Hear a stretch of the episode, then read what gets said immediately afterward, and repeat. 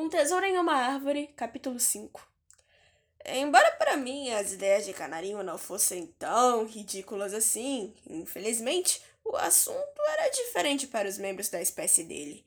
E, no final, eram eles que importavam de verdade. Feira após feira, independente do quanto o Canarinho envelheceu, ele sempre foi o que teve suas teorias, cada vez mais, tratadas como uma piada. E a Torre Tota fez incontáveis amostras, sobre as quais nunca faltei uma. Bem, ao menos tinha muitas outras coisas mais interessantes para se fazer nessas exposições do que olhar as dores de canarinho. Sinceramente, nem ao menos era da minha conta, eu não estava tão interessado nesse humano.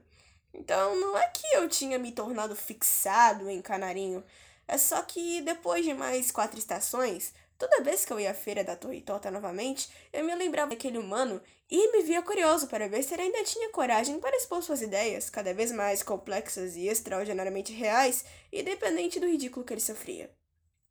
Ou que Canarinho ainda fazia, mesmo com o fato de que, a cada nova amostra, seu lugar de exposição estava cada vez mais afastado da movimentação. A alienação e a maldade para com aquele canário agora totalmente adulto, se tornava cada vez mais tão alta e tão forte que, talvez, me vi com uma certa admiração ao olhá-lo insistir com as suas cômicas teorias de voo, ano após ano. Bem, era admirável.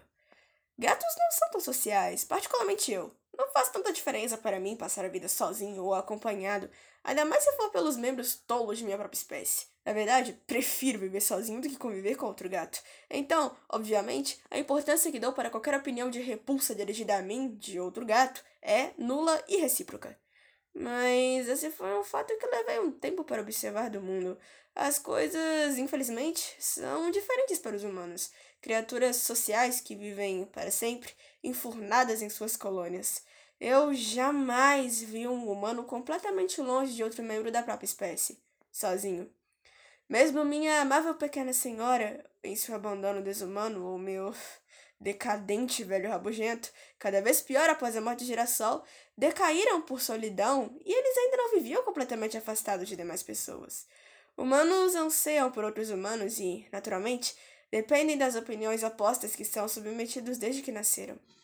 Então, sim, foi muito admirável Canarinho foi o único humano que eu tinha conhecido em toda a minha longa vida, até aquele momento, que lutava contra a própria colônia, nunca se curvando.